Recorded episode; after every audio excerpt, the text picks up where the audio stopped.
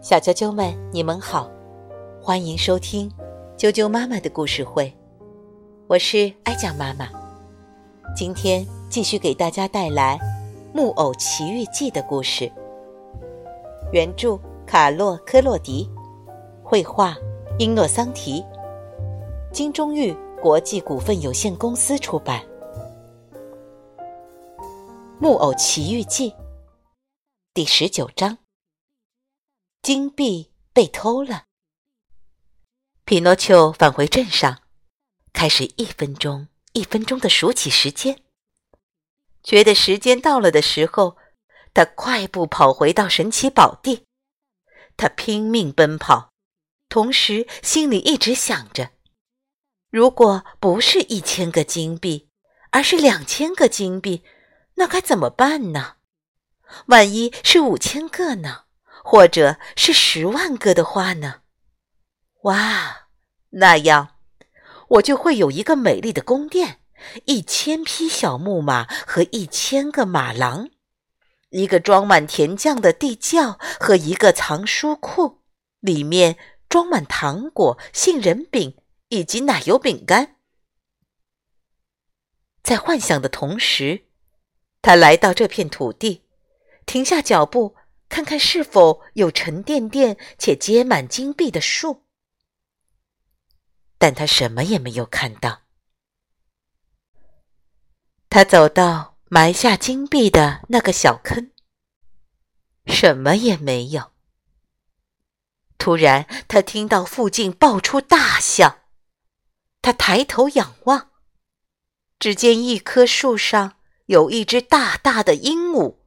正在修剪已经不多的毛。你笑什么？匹诺丘生气地问。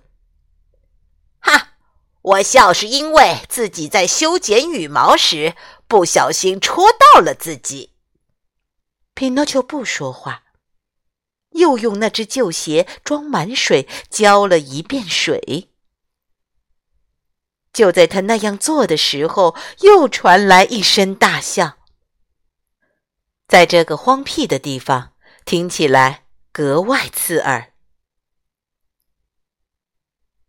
匹诺丘愤怒地喊着：“你到底在笑什么？”“哈，我在笑那些傻瓜！哈哈哈，竟然相信听来的蠢事，落入狡猾人的圈套里。”“你在说我吗？”“对，我说的是你，可怜的匹诺丘。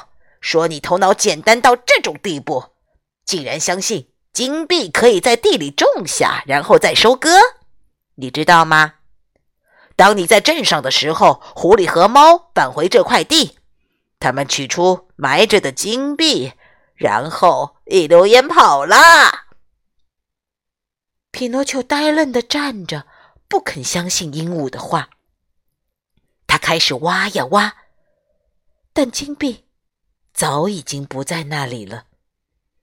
这下子他急了，一口气跑回镇上，直接到法庭，打算要告发狐狸和猫那两个窃贼。法官是一只大猩猩，由于年龄的缘故，看上去颇受人尊重。他留着花白胡子，戴着金丝边眼镜，不过没有镜片就是了。匹诺丘向法官陈述骗局的所有细节，他还提供那两个无赖的姓名以及其他细节，要求伸张正义。法官非常善解人意的倾听，对事情的经过很感兴趣，然后伸手按一声响铃。这时候。两只穿的像远景的训犬走了出来。法官指着匹诺丘说：“这个倒霉鬼被人骗了四个金币，把他抓起来，立刻送进监狱。”听到这个意想不到的判决，匹诺丘呆掉了。他想抗议，却被远景捏住嘴巴，拖进了监狱。他在那里一待就是四个月，要不是统治愚人陷阱城镇的年轻皇帝因为对敌作战大获全胜，并下令释放所有囚犯，匹诺丘可能还要待更长的时间。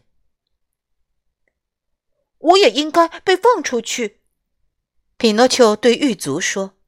“不，没有你。”狱卒说，“因为你不是罪犯。”匹诺丘回答说：“我也是罪犯。如果你是的话，你就可以走了。”狱卒说，同时摘下帽子，规规矩矩的鞠躬，打开门，放走匹诺丘了。小啾啾们，今天的故事就讲到这儿，明天请继续收听《木偶奇遇记》的。第二十章，明天见。